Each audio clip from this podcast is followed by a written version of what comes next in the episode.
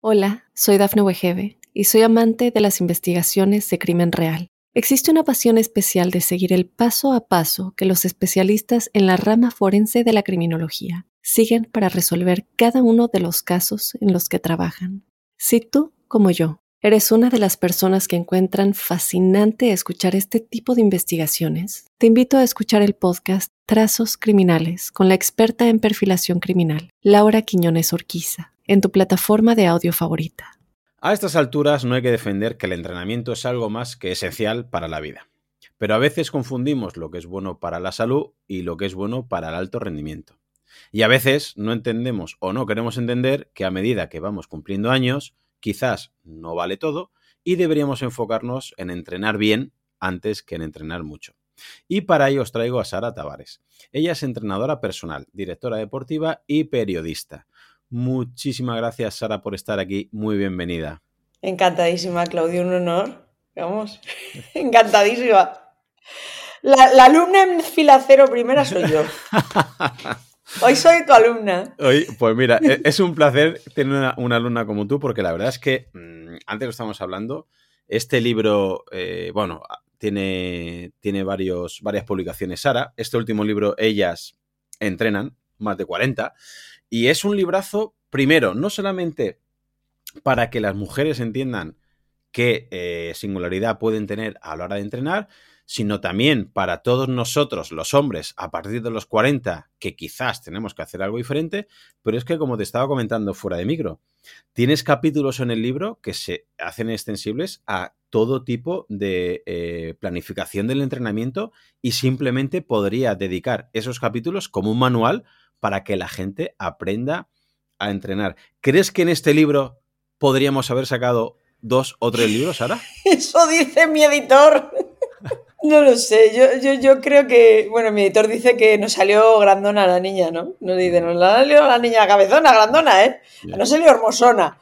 Pues yo creo que sí, a lo mejor sí, no lo sé, pero yo creo que al final, pues lo hemos hecho de manera en la que yo creo que podíamos cumplir con esos cuatro pasos importantes que son muévete bien, entrena fuerza, después muévete más, después descansa, respira, llegar a todos esos puntos que para mí son claves. Y son claves, fíjate, el, capítulo de fuerza que además, con perdón, me quedaba a gusto porque escribí todo lo que quería escribir y puse todos los ejemplos que quería poner y, y me quedé bien, es aplicable tanto a hombres como a mujeres. O sea, son mm. conceptos de entrenamiento que pueden entender, es que son aplicables, mm.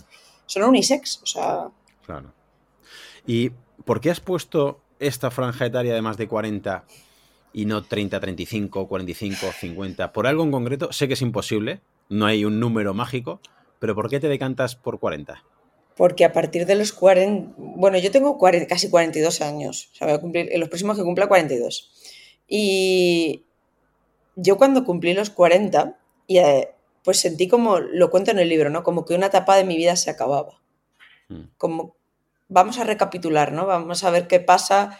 Eh, he llegado donde quería, eh, estoy donde quiero, qué me gusta hacer, qué no me gusta hacer. Estaba como un poco perdida, ¿no? Y, y al final, pues este libro fue reencontrarme un poco. Yo creo que la sociedad nos vende que cumplir 40 años, porque es como un punto de inflexión, llegas a la mediana edad, ahí está, los 40, tanto ellos como ellas. Y nos presionan a cada sexo de una manera diferente, ¿no? Tenemos un montón de inputs. Pues por un lado, nosotras tenemos el input de ideal, belleza, delgadez, éxito, y vosotros, además no lo digo yo, ¿eh? lo dicen un montón de estudios, además he estado mirando en, ambos, ¿no? Miren, miren ambos sexos.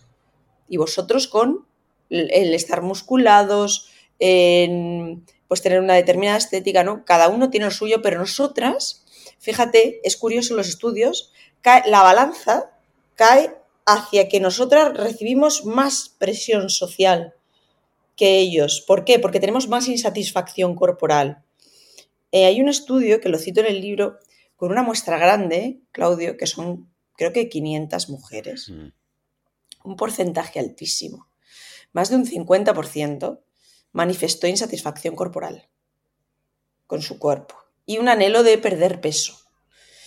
Entonces, ¿qué ocurre? Que nos meten en la cabeza que cumplir 40 años y estar estupenda no es cumplir 40 años irte a jugar con tu hijo al parque o llevarte tus propias maletas o, oye, ir a comprar y, y tranquilamente subir a un cuarto sin ascensor con tu compra tranquilamente sin problemas, ¿no? Te venden que cumplir más de 40 años y estar estupenda es meterte en la misma talla de pantalón de cuando tenías 18, 20, 25 años. Cuando eso es un error. Bueno, es un error, también dejamos que suceda, ¿no? Claro. Entonces va, va un poco en función, la, la, función se deja de lado y caemos en la forma. Nosotras más, más, que, más que ellos según lo que dicen los estudios, pero cada uno tiene lo suyo, ¿eh? Te lo dirán tus alumnos también. Además, la presión está ahí. Yo puse la franja de 40 porque además lo necesitábamos mucho. Porque sobre todo las mujeres, porque cuidamos mucho. Entonces, aparcamos todo, nos dedicamos a cuidar al, al desarrollo profesional, a, a, a, cualquier cosa, y nos aparcamos y aparcamos el ejercicio cuando es, vamos, necesario para nuestra calidad de vida, para nosotros, para vosotros y para nosotras.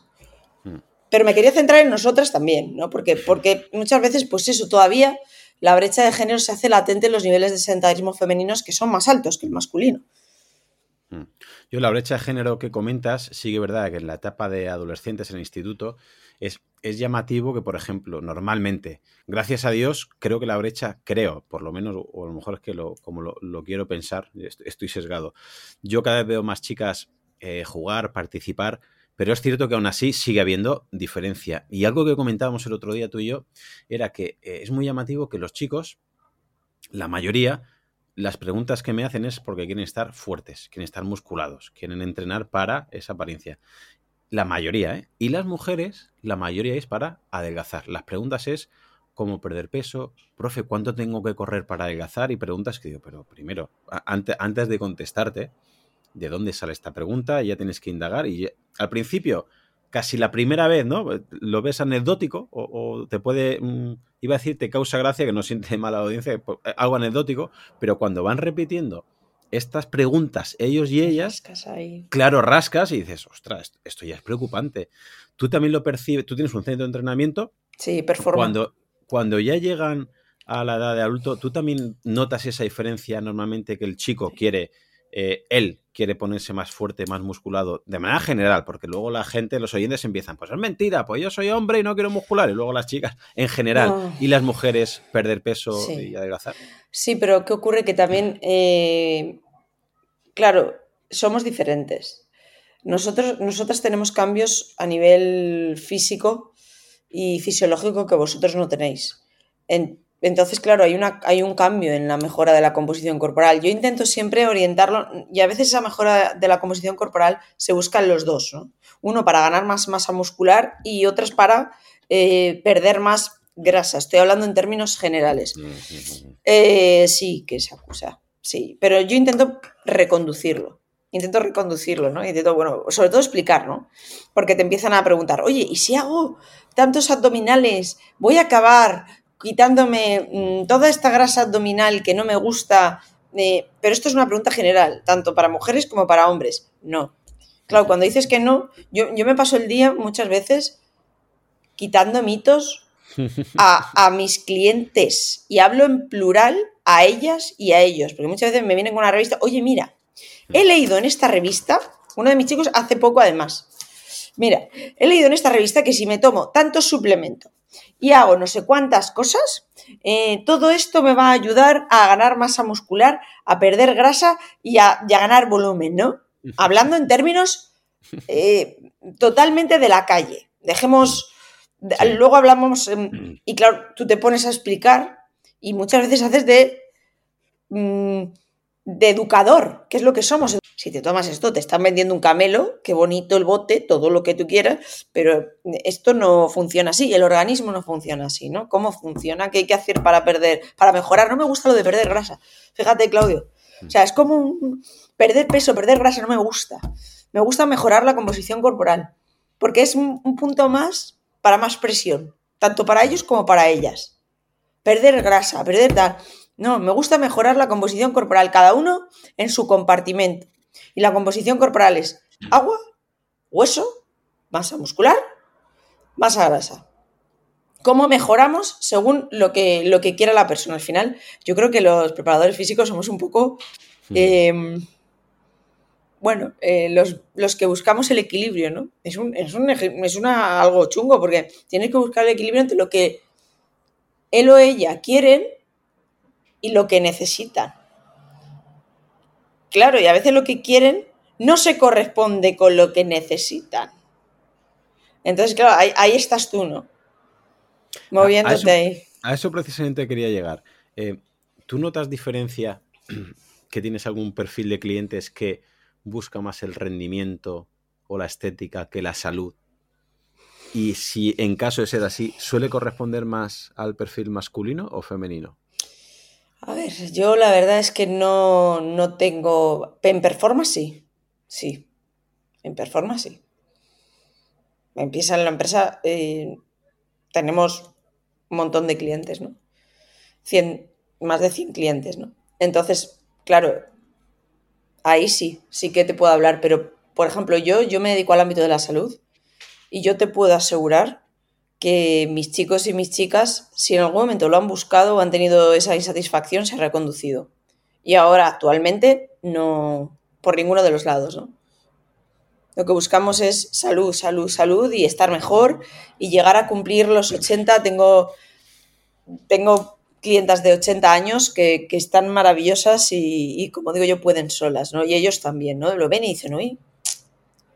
Fíjate, una de las cosas más chulas que me ha pasado ha sido que, que han regalado entrenamiento personal a, a, sus padres.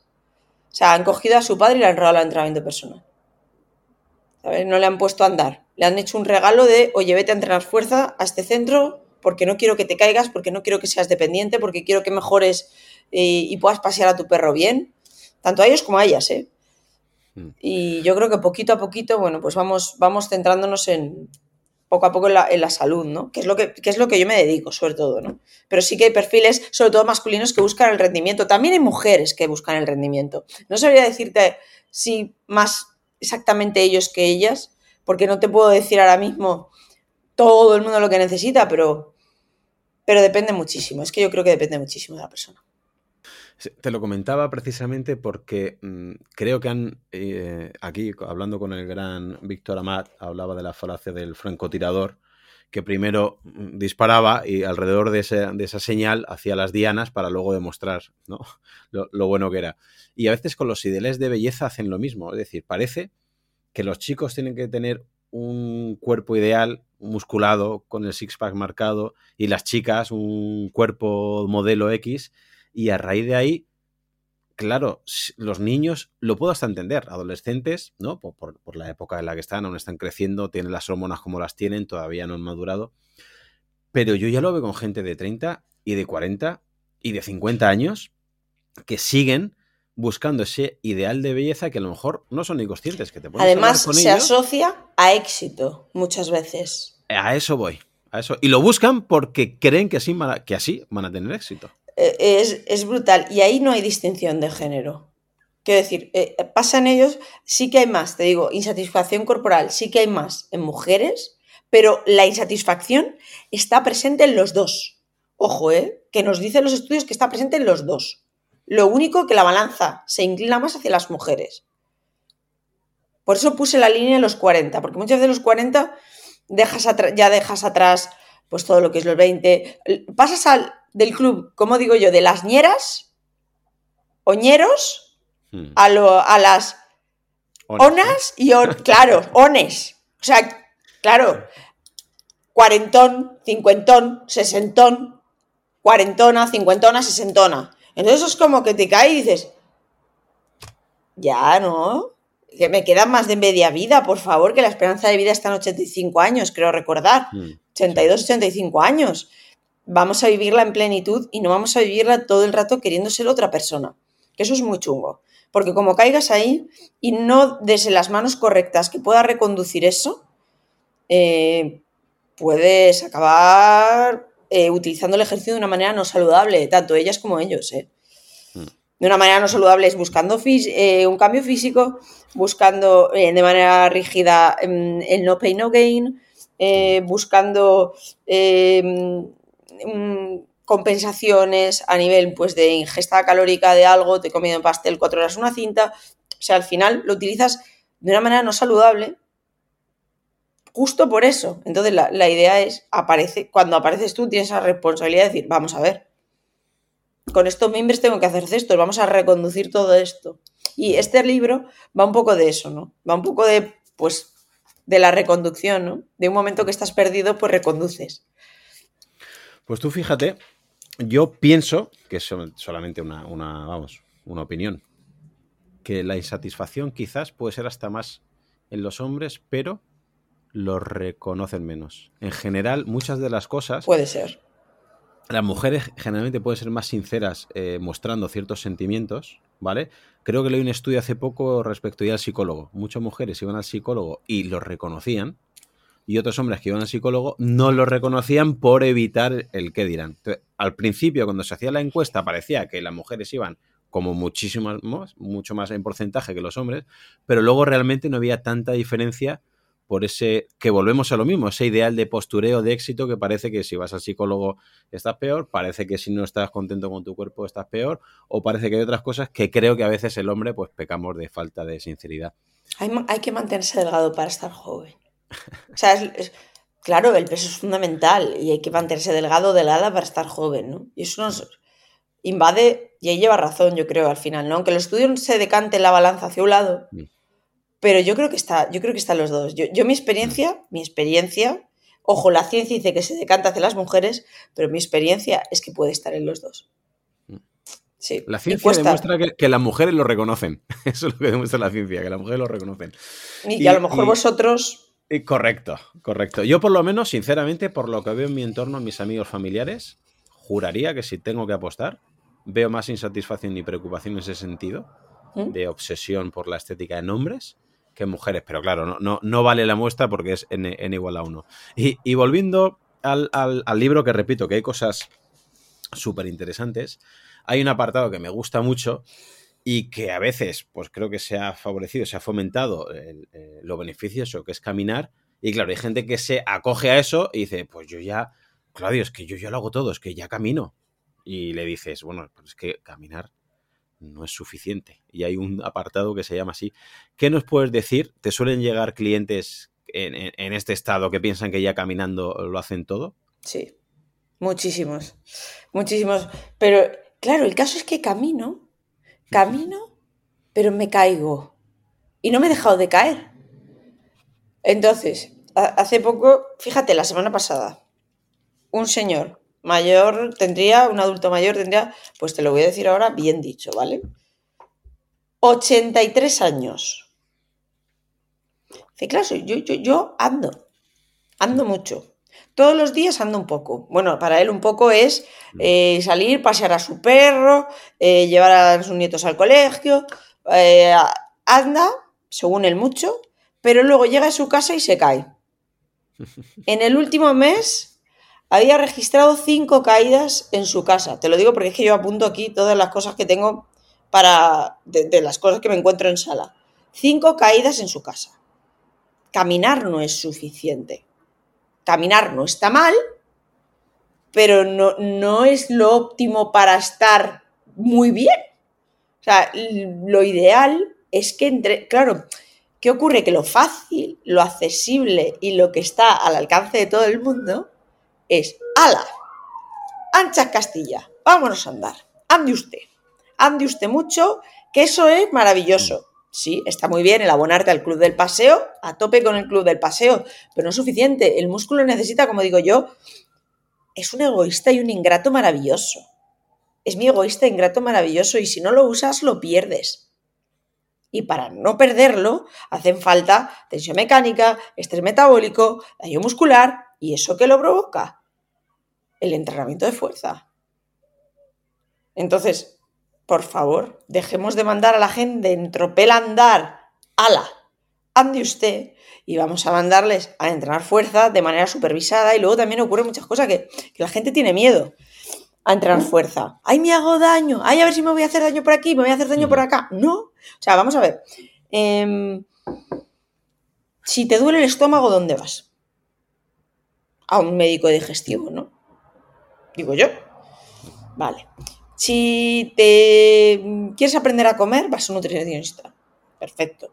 Pues si quieres aprender a entrenar, hacer bien la técnica de los ejercicios, acude a un preparador físico colegiado, por favor, que es algo importante, que te, que te enseñe la técnica de los ejercicios y que te enseñe cómo entrenar para que tú lo puedas mantener y lo, lo sostengas.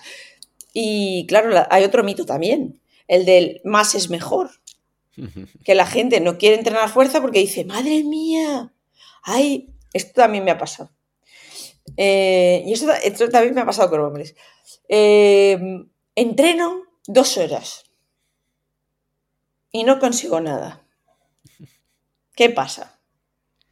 Yo, claro, yo es que voy dos horas al gimnasio y pues llevo años y estoy igual. Y ni sudo. No, no, y estoy igual y no, no, no me encuentro. bueno, voy dos horas ahí tal. O, me machaco a entrenar y estoy igual. Vamos a ver que, que un buen entrenamiento de fuerza, bien diseñado, puede durar desde 20 a 40, 45 minutos. O sea, eso sacarlo dos días a la semana, lo, vamos, lo que ganas en salud no, lo ganas en pastillas. Entonces, pongámoslo en una balanza. Vamos a imaginar que hay gente que, que piensa exactamente lo que estás diciendo. Ostras, pero es que yo no puedo ir al centro donde está Sara porque está en Valencia, o yo es que no me puedo permitir eh, entrenar, entonces mm, con un monitor, con un entrenador personal, no me lo puedo permitir, no tengo tiempo. Ahora veremos el tema de tiempo. Ya has dicho dos datos importantes. Con dos días, con sesiones cada día de 30 a 40 minutos, puede ser Perfecto. suficiente, no, puede ser óptimo, puede ser perfecto. Sí. Vale, y ahora esas personas que, igual que mucha gente piensa que caminando es suficiente, hay gente que dice, no, yo hago fuerza, hago fuerza dos días o tres días, y le preguntas qué fuerza hace, y está viendo la tele con un tetrabric de un kilo, hace así 10 veces, y lo deja y dice, yo hago fuerza porque vi en un reportaje o vi en una revista que se puede utilizar esto y que es igual de válido y no le supone, no le supone ningún estímulo y no está cumpliendo ninguno de los parámetros y factores que has comentado. Grosso modo, porque sería lo suyo que fueran a una persona, un preparador o una preparadora que sobre todo supervisara la técnica de ejercicios, etcétera. No quiero que esto exima a la gente de no acudir a un profesional. No, por favor, no, no, no. Por, eso digo, pero grosso modo, Sara, ¿qué parámetros, qué factores, qué aspectos debería tener ese entrenamiento para que fuera realmente efectivo y la persona no piense que está haciendo fuerza porque está en su casa con una goma elástica o con una pesa o con una mancuerna y que realmente dice, no, estoy 30 minutos haciendo esto y a lo mejor dice, ya, pero es que no es un estímulo suficiente para poder eh, crear adaptaciones. ¿Qué, está. El, músculo, el músculo entiende de. No, no, a mí me dice, ¿tiene, ¿tiene memoria el músculo? Yo le digo, el músculo entiende de estímulo y de adaptaciones. Si das el estímulo, obtendrás adaptaciones. Pero no hay que darlo una vez, porque las adaptaciones se obtienen cuando las das muchas veces. Cuando tú la das una vez, obtienes una respuesta. Puede, ¿vale? Pero, quiere decir, al final lo que obtienes es una respuesta pero lo que necesitamos para generar las adaptaciones que genera el, entrenamiento de fuerza es repetirlo, es hacerlo sostenible en el tiempo. ¿Cómo es un entrenamiento eficiente, sostenible en el tiempo? Vamos a ver, ¿qué componentes tiene que tener? Pues lo primero tienes que buscar un sitio en el que tú puedas hacer ese ejercicio.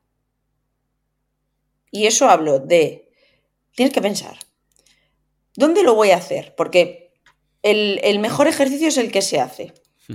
No, no el que se teoriza de voy a hacer o voy a pagar, porque el mejor cliente de gimnasio es el que paga y no va. Ese es el, vamos, le ponen la alfombra roja y le tiran pétalos de rosa como vamos, como Eddie Murphy en la película del príncipe Zamunda. O sea, es ideal porque paga y no va. No, lo que queremos es que lo mantengas. Busca el sitio, busca casa o gimnasio. Busca el profesional, si puedes, fenomenal. Porque al final es una inversión, quiere decir que al final es una inversión en tu salud. Entonces, nada más, invertir en tu salud siempre es algo positivo. Eh, por lo menos que te oriente y que te diga, ¿no? Mm. obviemos eso. Eh, ya hemos elegido en casa o en gimnasio, lo primero, para sostenibilidad. Em, ¿Cuántos días voy a entrenar? Bueno, pues voy a intentar entrenar dos días de entrenamiento. Ya hay estudios, ojo, que dicen que con un día,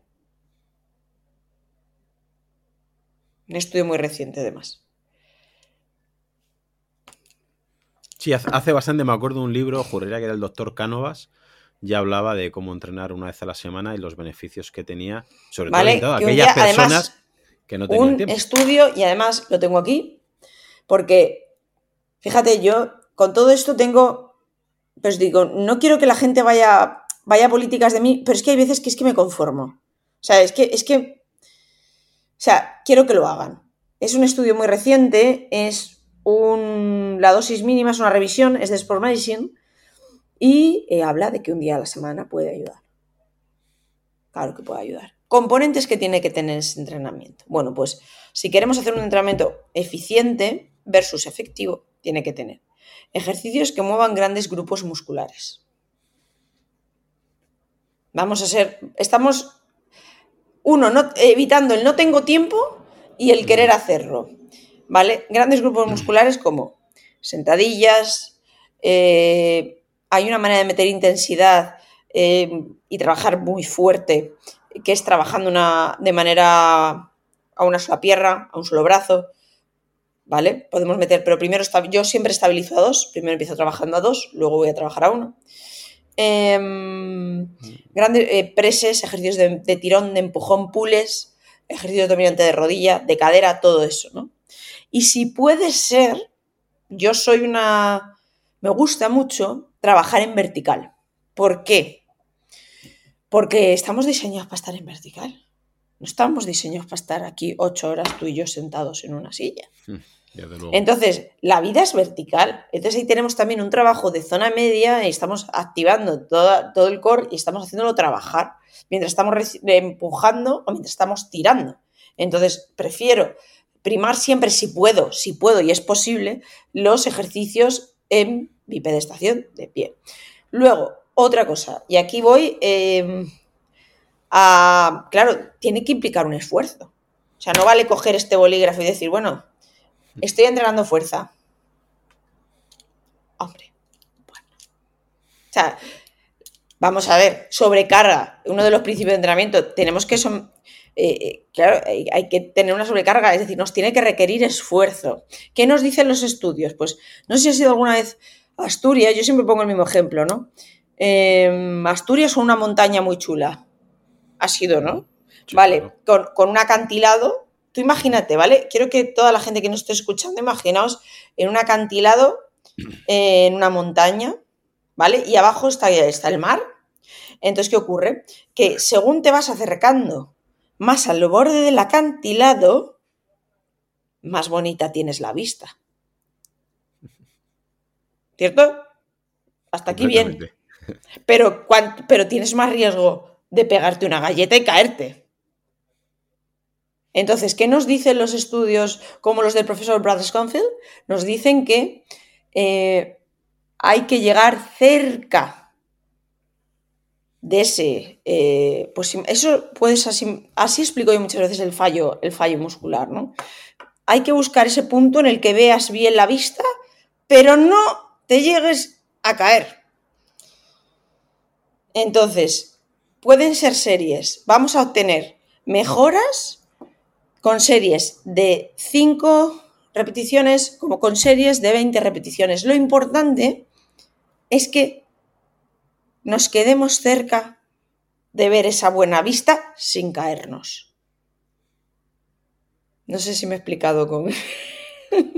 Completamente. O sea, puede entender la gente que no hace falta una instalación muy compleja ni una maquinaria muy cara, que obviamente si estás en un centro deportivo, pues es fácil acceder a cierto tipo de, de instrumentos, pero en casa, con el propio peso corporal, con unas gomas elásticas, eh, con... Las pacientes y los pacientes de forma online llevan años entrenando, son personas de fuera de Valencia, porque había un momento que nos decían, oye, yo no vivo en Valencia, tengo derecho, vivo, vivo en Londres o vivo en Irlanda o vivo en Cádiz, tengo derecho yo a tener un asesoramiento, hola, necesito y quiero entrenar en mi casa porque, porque vivo fuera, me encantaría ir a Performa donde para mí es un lugar seguro, pero no puedo porque es que físicamente, como no cojo un avión por la mañana y me vuela por la noche, es que es imposible. Bueno, pues esa gente está obteniendo muy buenos resultados. ¿Por qué? Porque lo ha buscado sostenible. Para ello sostenible en su casa. Por ejemplo, yo tengo, yo tengo pacientes que sostenible es su gimnasio y preparamos entrenamientos para gimnasio. Y hay personas, la gran mayoría muchas veces, de esas personas que nos buscan, que no están, porque la persona de performance es una persona que le gusta entrenar solo, que quiere estar solo en una instalación, eh, con unas determinadas características, que es lo que ofrece Performa. Y, y, como no puede estar ahí, pues lo más parecido es su casa, ¿no? Dice, bueno, pues, pues vamos a buscar la manera. Y claro que se puede. Es muy, es muy importante el cómo. Y el, ponerte objetivos sostenibles, buscar esa sostenibilidad. Pero, pero no sé si me he explicado. El tema de la vista es importante. ¿Por qué? Porque hay que someterlo, pues eso, a, una sobrecarga que nos cueste. Si no estamos aquí, yo así me puedo tirar contigo, vamos. Pues precisamente eso, eso es uno de los temas muchas veces controvertido, ¿no? Porque hay gente que, pues que, que no entiende y dice, no, sí, yo ya he cumplido. He caminado y he cogido y he levantado el boli 20 veces mientras veo la tele y ya he entrenado. dices, no es suficiente para estimular dos cosas imprescindibles como es tu músculo y tu hueso. Porque claro, hasta los 40 años, como pones, voy a utilizar 40 porque has puesto en el libro, quizás si, bueno, pues si tienes mejor dotación genética o todavía no te ha pegado un buen bajón tu metabolismo, si obviamente aún esperemos no tener la menopausia, quizás a nivel muscular no notas una bajada, la gente no lo nota y piensa que va a estar así a los 50, a los 60, a los 70, aunque no entrene. Ahora que no nos oye nadie, ¿Sí?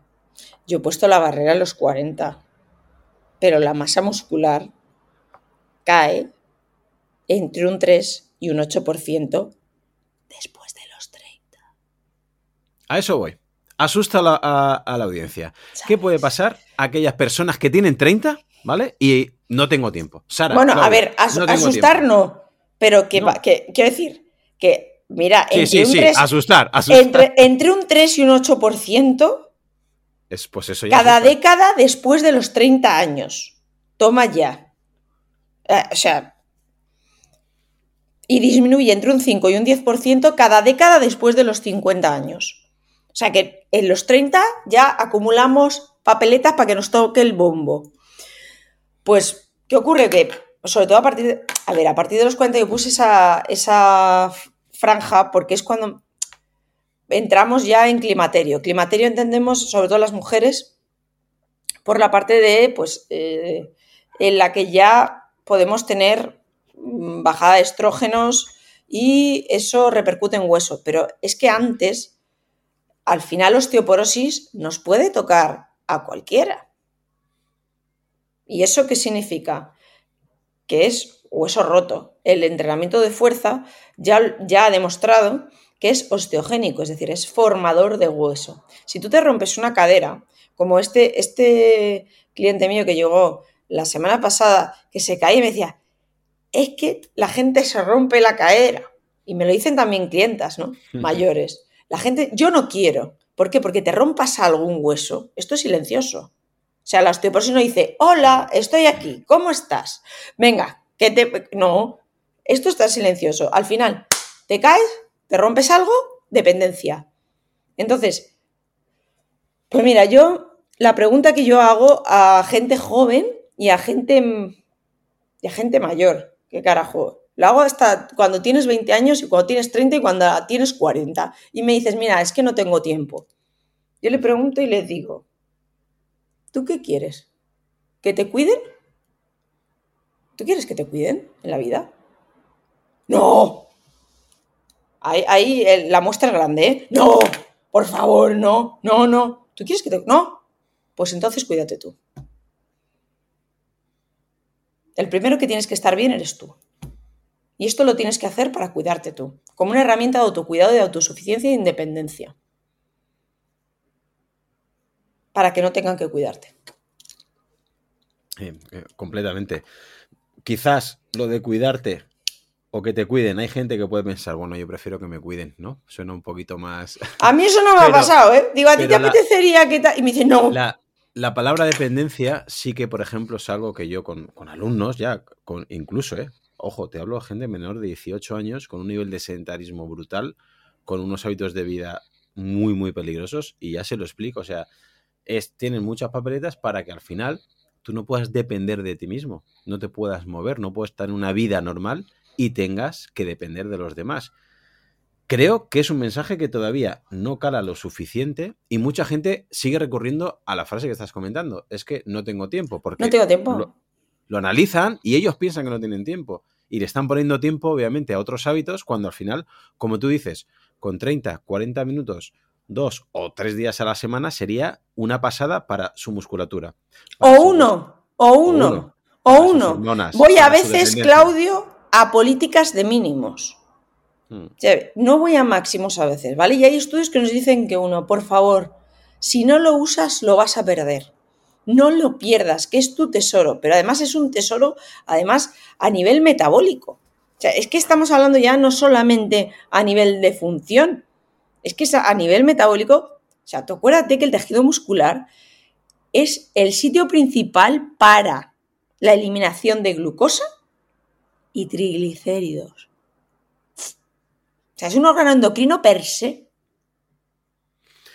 Entonces, claro, ¿qué ocurre? Que, que mucha gente dice, quiero perder grasa, quiero mejorar mi composición corporal. Claro, se ponen a andar o se ponen a...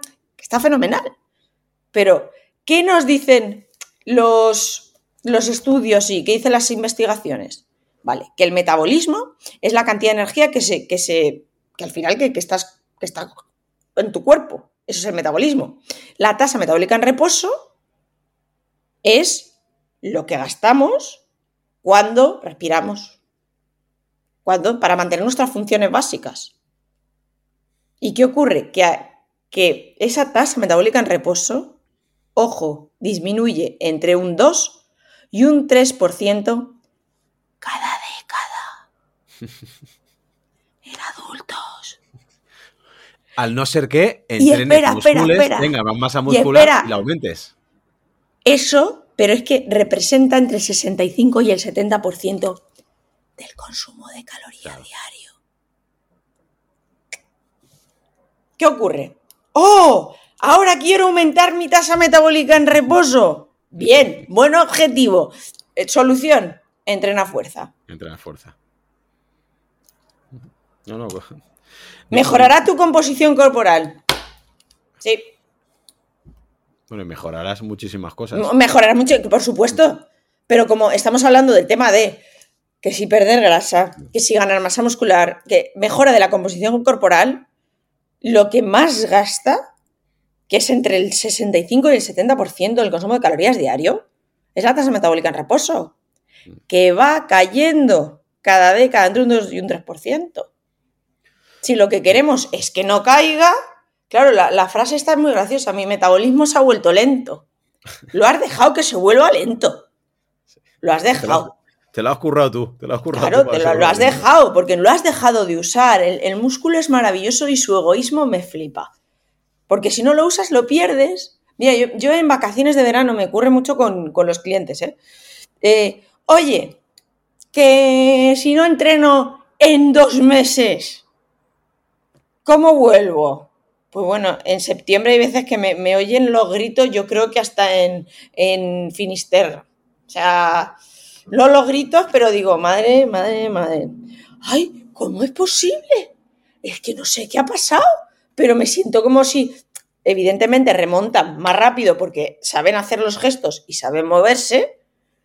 ¿Qué me ha pasado? Es que es increíble, oye, es que estoy como si no hubiera entrenado en la vida, es que lo he perdido todo. Claro. ¿Por qué? Porque te has tirado dos meses a la Bartola. Entonces, al final, al final, tú no entrenas para, para hacer mejor un ejercicio, que también. Entrenas mm. para que lo que estás haciendo en la sala de entrenamiento sea extrapolable a tu día. Es decir, lo que trabajas en un entrenamiento tiene que ayudarte a llevar a cabo tus acciones del día a día muchísimo mejor. Yo tengo un amigo y de verdad me preocupa, ¿eh? Chico que su frase favorita es que me lleven, que me suban cuando suba la cena. Un, día recuerdo que yo vivo en un cuarto. Entonces se fastidia el ascensor. A mí que me suba el ascensor. Digo, pero súbete tú, ¿qué pasó? Tienes dos piernas. Al segundo lleva medio muerto. No llega a los 40. Subir las escaleras del metro. O sea, al final lo que tú estás haciendo en, en, un- en una sala o en tu dependerá casa. de una tercera persona, siempre. Claro, ahí estás. De que me suban, que me lleven. Oye, para eso tengo el coche. Pero vamos a ver si está aquí al lado el periódico. Vete, vete andando. Uy, no, no, no, no, no, no, no, no, no, no, no, yo me canso, me canso mucho, ¿no? Y es que al final es una espiral muy chunga, Claudio, porque te cansas más, con lo cual te mueves menos, con lo cual acabas otra vez en el sillón, con lo cual otra vez, eh, eh, claro, rompe. Y en esa espiral, luego empieza a en- a, a entrar el estrés. Quiero entender, porque Ahí claro, estás. si te mueves menos, te agobias más, ves que empeoras, ves que pierdes masa muscular, ves que duermes peor. Ahí estás. Por eso, por eso hablo. puntos que hablas del estrés. Por eso Cuéntanos. hablo del estrés. Claro, yo, yo baso el libro en, en cuatro puntos, que para mí son fundamentales. ¿No? Y, y para mí son. Fue complicado esto, ¿eh? porque quería ver cómo lo iba a hacer para. Es que quiero buscarlo para que no se me olvide nada. Porque quería ver cómo lo hacía para que. Hablar de. en- eh, muévete bien y entrena fuerza, porque claro, lo- ese es el primer paso, ¿no? Digamos como del bienestar. Muévete bien y entrena fuerza. Claro, la gente se quedó a cuadros. Muévete bien y entrena fuerza. ¿Por qué no dice que ande más? Lo primero, porque cuando tú vas a entrenar fuerza, hay una primera fase que se llama adaptación anatómica. Y es cuando tú estás aprendiendo a hacer los ejercicios, aprendes a moverte mejor. Te mueves mejor, de una manera más eficiente. O sea, eh, cambias la postura completamente. O sea, acabas teniendo conciencia corporal de lo que es una espalda recta, de lo que es eh, un cuello colocado en su sitio. Te colocas de otra manera. Tengo gente que me llega a decir, me dice, oye, después de un año creo que, que- he crecido. Porque claro, a lo mejor iban así, de repente, y ha cambiado, no de un día para otro, pero hemos corregido postura a través de trabajar y trabajar y trabajar y trabajar. Y oye, ya no me cargo tanto de cuello, no me duele la espalda, me encuentro mejor. Cuando pasa todo eso, ¿qué ocurre? Que el cuerpo te pide moverte más, porque te encuentras mejor. Porque si estás fastidiado y no puedes ni con tu vida, pues claro, ¿cómo te vas a poner? Hay gente que se frustra cuando empieza por lo de muévete más. Porque como están agotados y no tienen pila suficiente, no tienen ganas de moverse más. Sin embargo, cuando tú entras fuerza, luego puedes subir escaleras, puedes hacer, puedes irte a pasear y disfrutarlo. Y luego viene la parte de respira y luego la parte de por favor descansa. La parte de, claro, es que ¿qué ocurre? Que el, el ejercicio físico es un modulador. De, está muy bien el estrés. Es decir, si a ti te persigue mañana un león, con perdón, o te van... Es verdad, te subes un árbol y dices, uff, madre mía. O te llega, perdón, una notificación de Hacienda, tus niveles de cortisol suben hasta, hasta el sexto que tengo en mi casa. Entonces, claro, mantener ese exceso de estrés es lo que es negativo. Es lo- y, Hasta- y- ¿y qué hace el ejercicio físico? El ejercicio físico eh, lo que hace es un regulador de, eso- de esos niveles de estrés. ¿no? Por eso doy mucha importancia a la respiración, porque cuando empiezo el entrenamiento la utilizo de una manera y cuando terminamos de entrenar la utilizamos de otra. Cuando empezamos el entrenamiento respiramos para preparar al cuerpo para hacer actividad física y cuando terminamos el entrenamiento, que ya estás a tope, o sea, que estás como, vamos, como, dice un cliente mío, como súper guerrero, ya lo que hacemos es respirar de otra manera, utilizando la respiración diafragmática para que el sistema parasimpático tome un poquito el control y te vayas.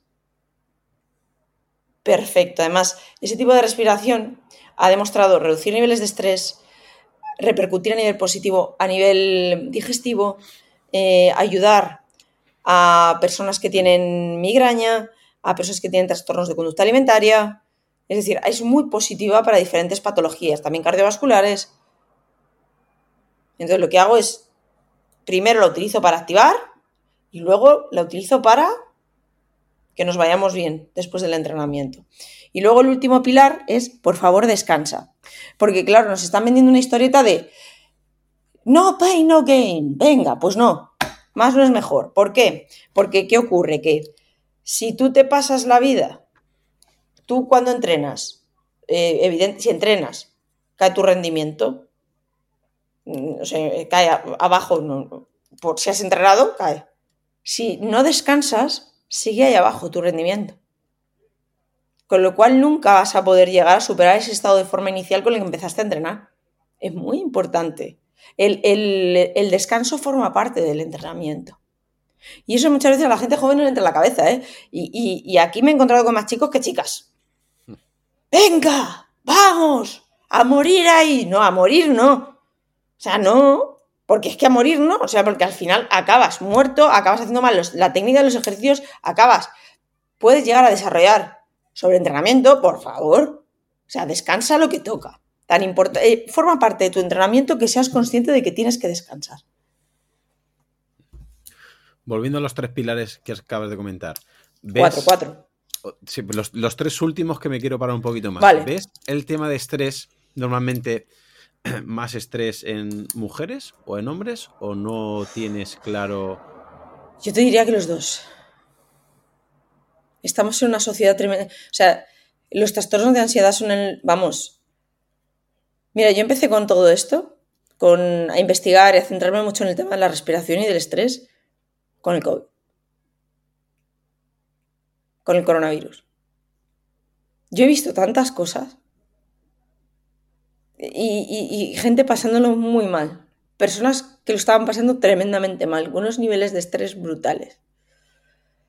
Y empecé a investigar porque, claro, me, yo recuerdo que cuando pasó todo esto de la pandemia, llamé a un amigo que estaba trabajando en La Paz y me dijo, va por el pulmón, pulmón, céntrate en respiratorios, pulmón. Y yo decía, vale, vale, pulmón. Y ya empecé a ahondar más, ¿no? no solamente en el pulmón, sino en los efectos que podía tener la respiración a otros niveles. Y, yo, yo noté algo en, en ese 2020 que me hizo a mí clic y yo creo que a muchas personas también, el tema del estrés y empecé a utilizarla como una herramienta para trabajar en sala. Y hoy por hoy termino todas las sesiones respirando.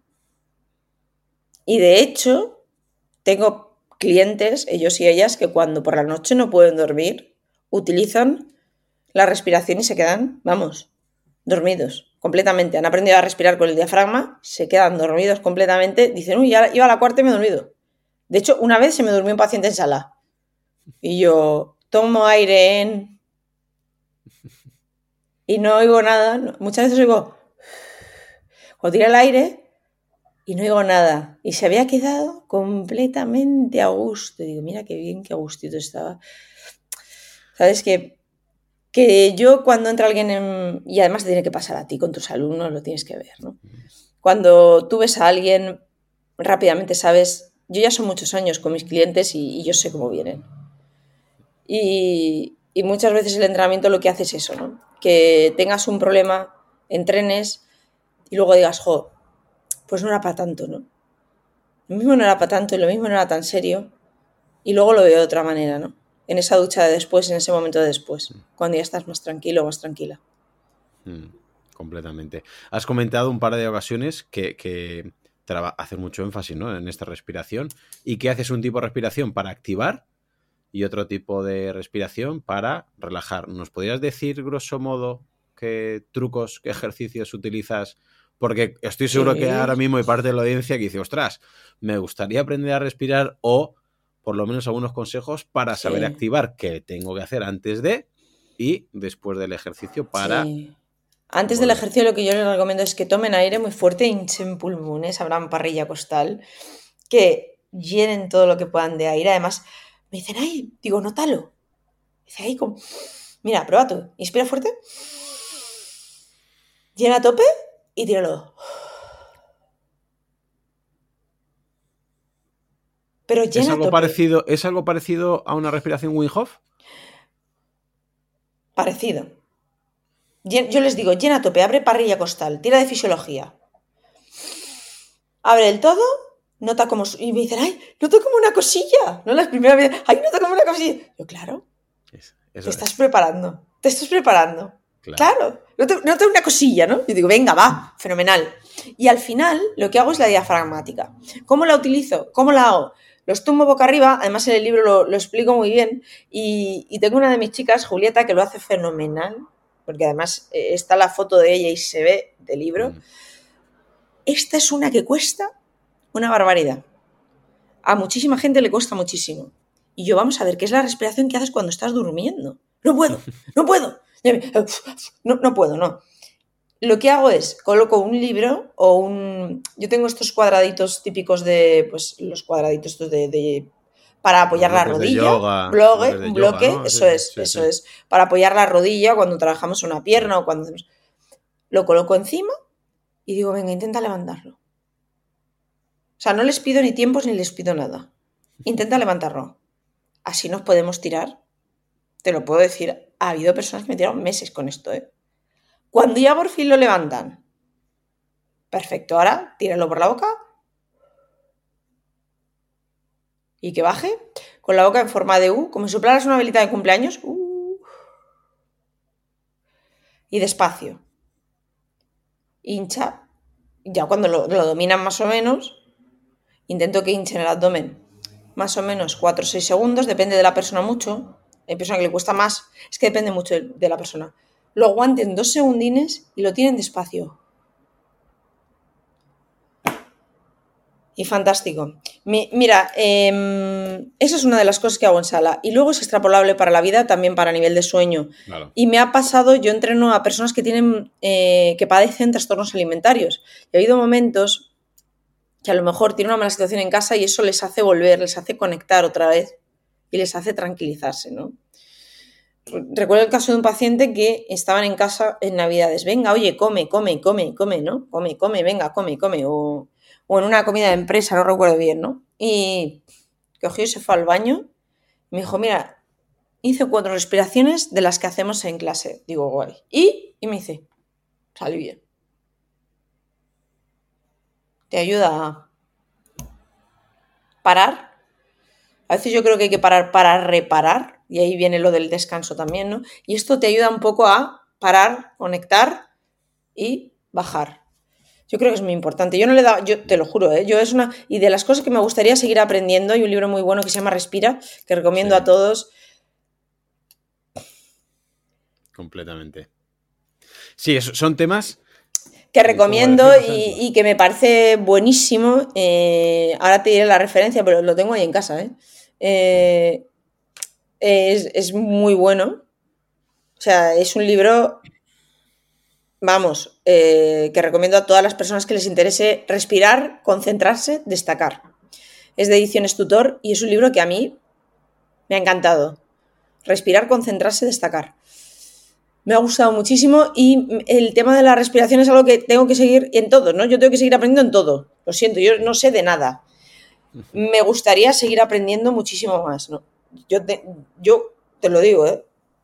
Cuanto más leo y más miro, menos, menos idea tengo de todo.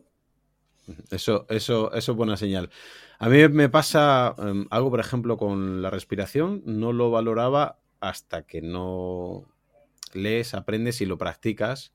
Eh, por ejemplo, la respiración buteico y mm. otro tipo de estilo que se hace en pranayama y demás, una respiración pausada. Y hasta que no lo practicas y lo haces y demás y te das cuenta cómo funciona, claro, puedes entender que el que no lo haya hecho nunca no lo valore y no entienda la importancia y la función que tiene, pero incluso para el último pilar que comentas en el libro, para el descanso también, es decir, mucha gente no se da cuenta que llega ajetreada por la noche, que sigue discutiendo, que sigue mirando las redes sociales, que sigue alterada y se va ¿Has la leído, noche. Has leído un libro que se llama, eh, es buenísimo, lo, cuento en el, libro, es de Manuel Alcalá Ese libro me, marcó un antes y un después eh, en el tema de dormir. ¿Por qué? Porque analiza cómo va el tema del sueño y cómo nos repercuten todos los móviles. Se llama desconexión. ¿Y qué ocurre? Que cuando dormimos al lado de un teléfono, yo dije, Mm. esto es una locura lo que está proponiendo este hombre. Pues yo duermo con el teléfono fuera, Claro. porque te pones a, a descansar, intentas descansar y no puedes. Estás, miras, y entonces yo ahora lo que hago es lo dejo fuera desde que hice la prueba, ¿eh? Porque dije, uy, este hombre, digo, además un, está escrito por, vamos, échalo un vistazo y ya verás. Y lo cito, lo cito en el libro y lo cuento, ¿no? Cómo no nos dejan dormir todo, todo ese sistema de alerta que tenemos, ¿no? Y de esa inmediatez y ese todo ya, todo ya, todo ya. Y ahí viene la respiración también, ¿no? De hecho, ahora, ahora mis clientes es buenísimo, porque antes era, vamos a respirar. Y mira, claro, respirar, claro, lo tenían con, con pacientes que tengo trasplantados de pulmón eh, y con pacientes que tengo con patología pulmonar. Claro, estábamos respirando con eh, dispositivos de reacción resistida, Mm. haciendo ejercicios. No, no, eso no. Vamos a respirar al final. Cuando te mirar, ¿no? ahora se tumban, les pones su canción, respiran. Lo que sí que les pido después es que se levanten despacio. Levanten despacio y el día hecho un paréntesis y te va súper bien. Ponemos nuestra música más tranquila, ¿no? Estábamos entrenando con ACDC, pasamos de ACDC, pasamos un poquito a...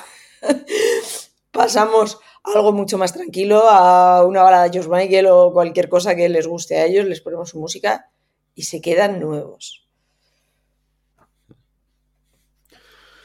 Muy interesante todo lo que nos comentas, Sara, tanto en esta entrevista como, repito, en el libro. Mucho más que recomendable. Y bien para ellas, porque haces un poquito más de énfasis en ellas, pero bien para nosotros, sobre todo los que tenemos más de 40, me parece eh, muy importante lo que comentas respecto a fuerza, cómo envejecemos, cómo... Yo creo que la este parte, mira, yo creo que el capítulo, el, el enfoque paso a paso, bueno, y hay un plus de nutrición también que me lo ha hecho la, la grandísima Loa John. Mm. Yo creo que la parte del- de fuerza, es decir, el, el capítulo 7 entero, Mm. eh, aunque hay particulares, particularidades femeninas, eh, yo creo que tú lo has visto, Mm. lo puede... Esas, es que mira, ¿eh? es que es por eso lo de los dos libros, ¿no? Claro, yo creo que o tres. Claro, es que ahí hay, pues, hablo de variables de entrenamiento, hablo del calentamiento, hablo del pairing, cómo hacer un entrenamiento, si lo que quieres hacerlo eficiente y efectivo, utiliza el pairing en pareja, ejercicios, Mm. de, a- cómo emparejar ejercicios, cómo entrenar por bloques, hablo de cosas que tú puedes aplicar para eso, el no tengo tiempo, dejarlo de ladito y decir, venga, vamos a hacer un entrenamiento eficiente y efectivo. Muy bien, pues si hay alguien que quiere contactar contigo o quiere seguir eh, tu perfil o quiere eh, buscarte, ¿dónde te podemos encontrar en redes sociales, en internet? Pues me podéis ¿Dónde? encontrar sobre todo, sobre todo en Instagram, arroba saratavares y bueno, y en Performa. eh, tenéis mi correo, yo siempre lo doy, ¿no? info arroba performa.es. Ahí, ahí lo tenéis. Eh, Twitter lo deja un poco más de lado porque ya es como en plan, creo que hay demasiadas cosas ya por ahí. Pero sobre todo, pero- es que ya creo que ya, ya dispersa demasiado la atención. Yo estoy sobre todo en Instagram, ahí me tenéis arroba saratavares y ahí es donde yo siempre digo que las redes sociales son nuestro, el espejo de nuestro trabajo, ¿no? Y el espejo de lo que estamos divulgando y lo que estamos contando. Pues ahí, ahí me podéis encontrar. Y, y en Perform. Muy bien, pues muchísimas gracias por pasarte por el podcast y te mando un abrazo muy fuerte. Otro gigante. Gracias a ti. Chao. Y hasta aquí el episodio de hoy. Probablemente si tienes la capacidad de disfrutar de este contenido, tendrás la suerte de vivir en un lugar y en un contexto que con muy poco podrás hacer mucho, como cambiar y salvar vidas.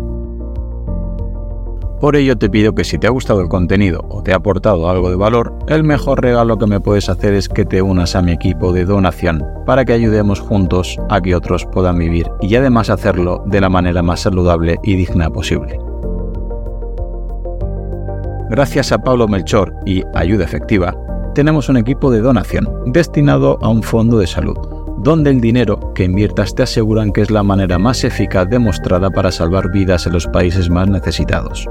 con programas como prevenir la malaria, incentivar la vacunación en los más pequeños y combatir el déficit de vitamina A, como ya vimos en el episodio 120.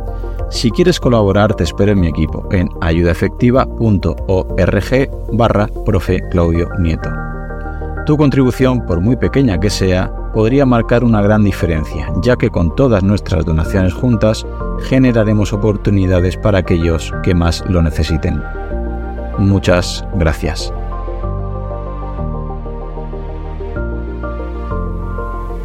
Hola, soy Dafne Wegebe y soy amante de las investigaciones de crimen real. Existe una pasión especial de seguir el paso a paso que los especialistas en la rama forense de la criminología siguen para resolver cada uno de los casos en los que trabajan. Si tú, como yo, eres una de las personas que encuentran fascinante escuchar este tipo de investigaciones, te invito a escuchar el podcast Trazos Criminales con la experta en perfilación criminal, Laura Quiñones Orquiza, en tu plataforma de audio favorita.